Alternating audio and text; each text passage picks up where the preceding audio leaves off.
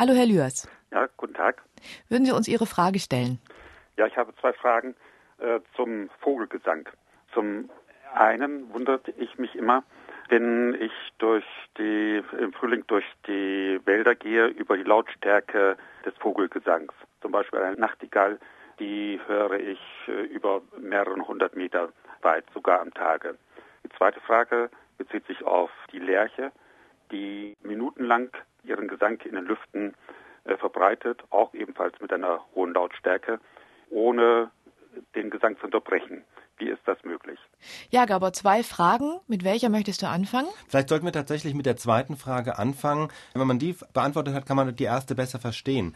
Guten Tag, Herr Lührs erstmal. Ich ja, habe ich habe, nachdem ich gesehen habe, dass, dass diese Frage kommen wird, hab, bin ich mal bei uns ins Archiv gegangen, ins Geräusch. Wir haben ja ein Geräuschearchiv hier im Funk und habe mal einen Lerchengesang mir mal rausgeholt. Dann kann man das nämlich ganz schön sich mal anhören. Mhm. Den hören wir jetzt mal.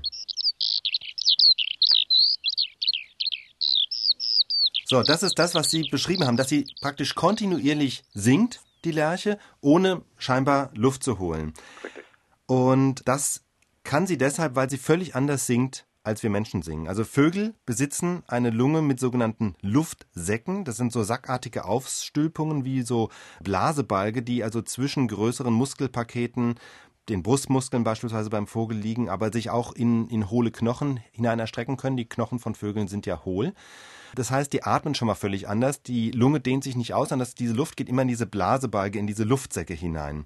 So, und dann haben die Vögel also zusätzlich zu der Lunge diese Luftsäcke, und das heißt, sie können beides im Grunde unabhängig voneinander machen. Sie können atmen, das heißt Luft durch die Nasenöffnungen in die Lunge saugen und gleichzeitig singen, indem sie die Luft aus den Luftsäcken rauslassen und durch ihren Stimmkopf pressen. Das ist so ein bisschen, vielleicht kann man sich vorstellen, wie bei einem Dudelsackspieler, der ja auch im Grunde immer den Ton rauskriegt, auch wenn er zwischendurch mal Luft holt.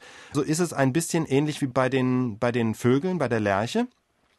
Die Frage ist, wie kriegen die die Luft raus? Nämlich auch nicht, indem sie ausatmen, sondern indem sie praktisch pumpen. Ja? Die Muskelbewegungen beim Fliegen pumpen sozusagen die Luft raus, die dann den Ton erzeugt.